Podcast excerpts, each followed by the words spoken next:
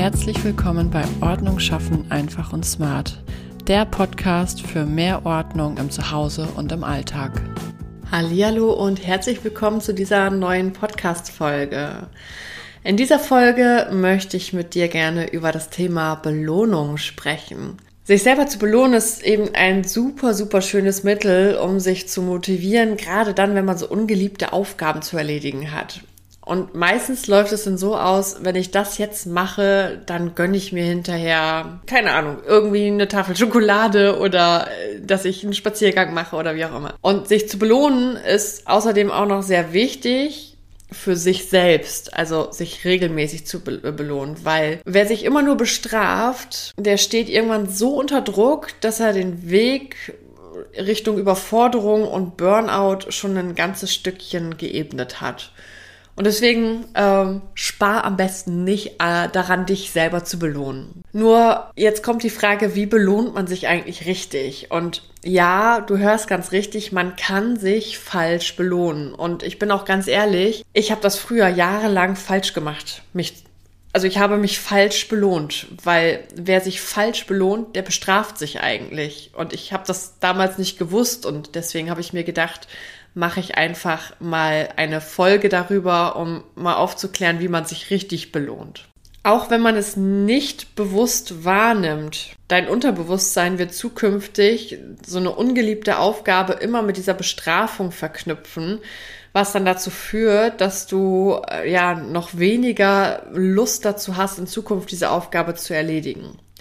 Und deshalb wie gesagt, möchte ich dir einmal verraten, wie du dich richtig belohnst und wie du dich nicht aus Versehen, sag ich mal, bestrafst. Der allerwichtigste Kasus Knacktus ist, nimm dir nichts weg. Wenn du sagst so, oh, ich darf erst wieder XY machen, wenn ich YZ erledigt habe, dann ist nämlich, also genau das ist dann nämlich ja das, was die meisten eigentlich grundlegend falsch machen und was ich auch jahrelang falsch gemacht habe weil du dir erst etwas wegnimmst, um es dir hinterher als Belohnung wiederzugeben. Mal so als Beispiel, ähm, dass du sagst, wenn ich den Frühjahrsputz erledigt habe oder wenn ich mit dem Ausmisten fertig geworden bin, dann darf ich etwas machen, was ich sonst eigentlich regelmäßig mache. Keine Ahnung. Abends auf dem Sofa mir noch meine Lieblingsfolge sowieso von meiner Lieblingsserie anhören. In deinem Kopf ist dann, passiert dann Folgendes. Es wird nicht das Belohnungszentrum aktiviert, also nicht so richtig, sondern in deinem Kopf verknüpft sich das etwas anders. Dein Kopf verknüpft dann Ausmisten und Frühjahrsputz sind doof. Warum?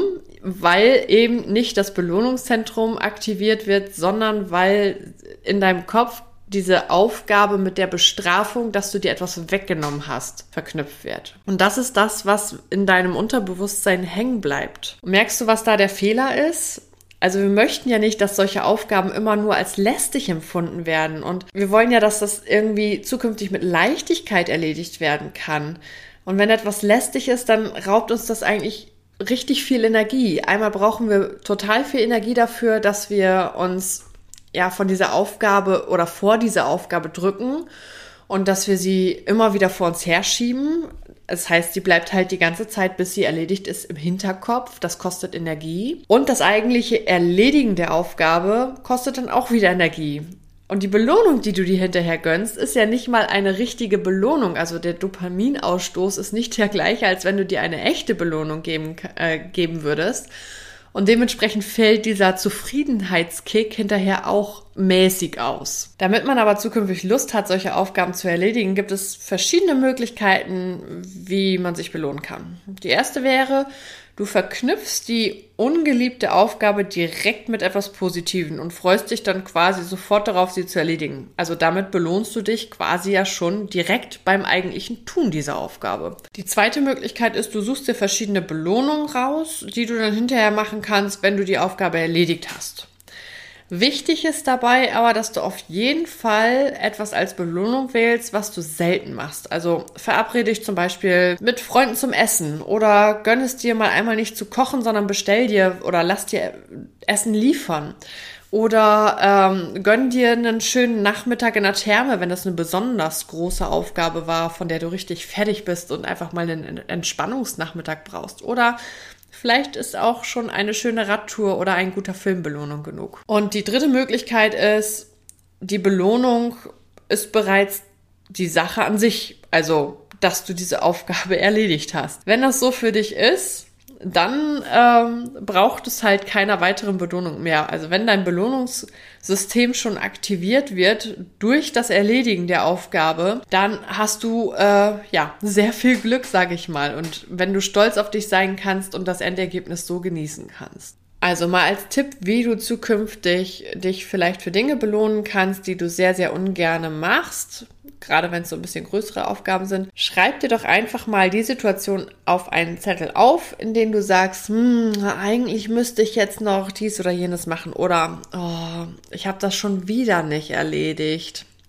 Also immer wenn du solche Gedanken im Kopf hast, dann schreib doch mal diese Gedanken auf und dann schreib dir doch auch noch dazu, welche Belohnung du zu jeder Aufgabe wählen würdest.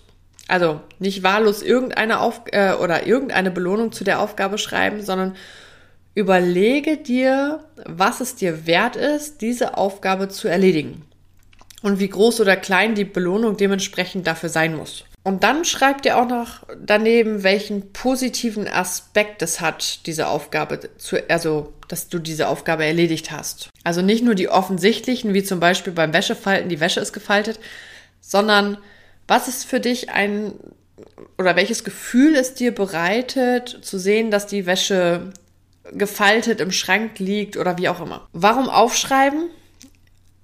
ganz ehrlich, meine Oma hat schon immer zu mir gesagt, Jenny, wer schreibt, der bleibt. also immer wenn du etwas auf Papier aufschreibst, dann bleibt das länger im Gedächtnis. Deswegen schreib das einmal wirklich alles auf Papier auf und dann verinnerliche das Geschriebene.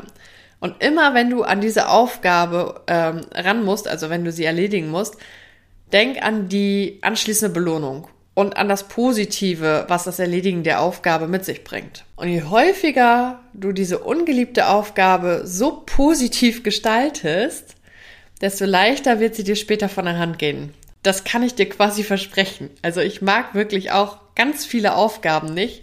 Beispiel Wäschefalten ist absolut nicht mein Ding, aber ich verknüpfe Wäschefalten immer damit, dass ich eine Folge meiner Lieblingsserie, mit der ich gerade halt äh, angefangen hatte, dann verknüpfen kann. Und ich freue mich dann darauf, wieder eine Folge zu sehen.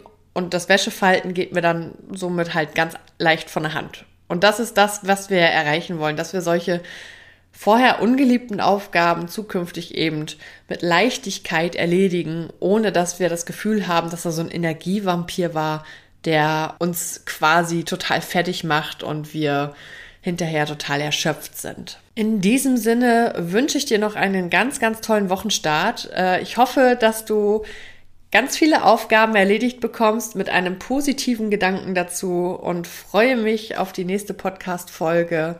Bis dahin, ciao!